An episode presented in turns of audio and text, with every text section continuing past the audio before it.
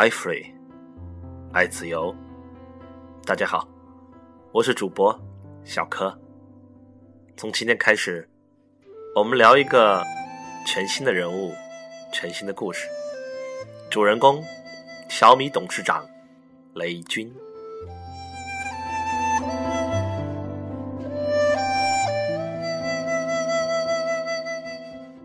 最近，继万达的王健林之后，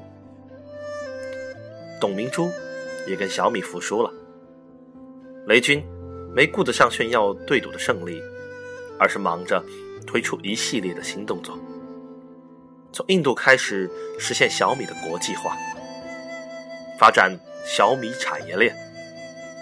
不过，有一件事他一点都不着急：小米 IPO。至少再等五年。他当初可不是一个这么不着急的人。那时候的他，每分钟都不放松的，手里得一直拿着个东西去料理。不仅自己会很长一段时间夜日继日的工作，还让下属跟他一样。零九年，从他离开金山开始。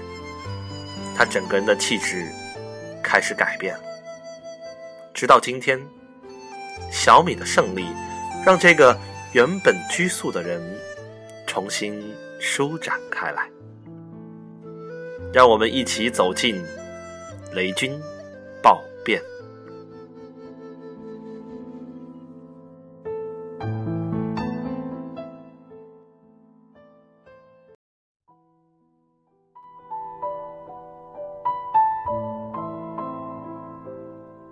传奇人物志系列节目摘自微信公众号“传奇”。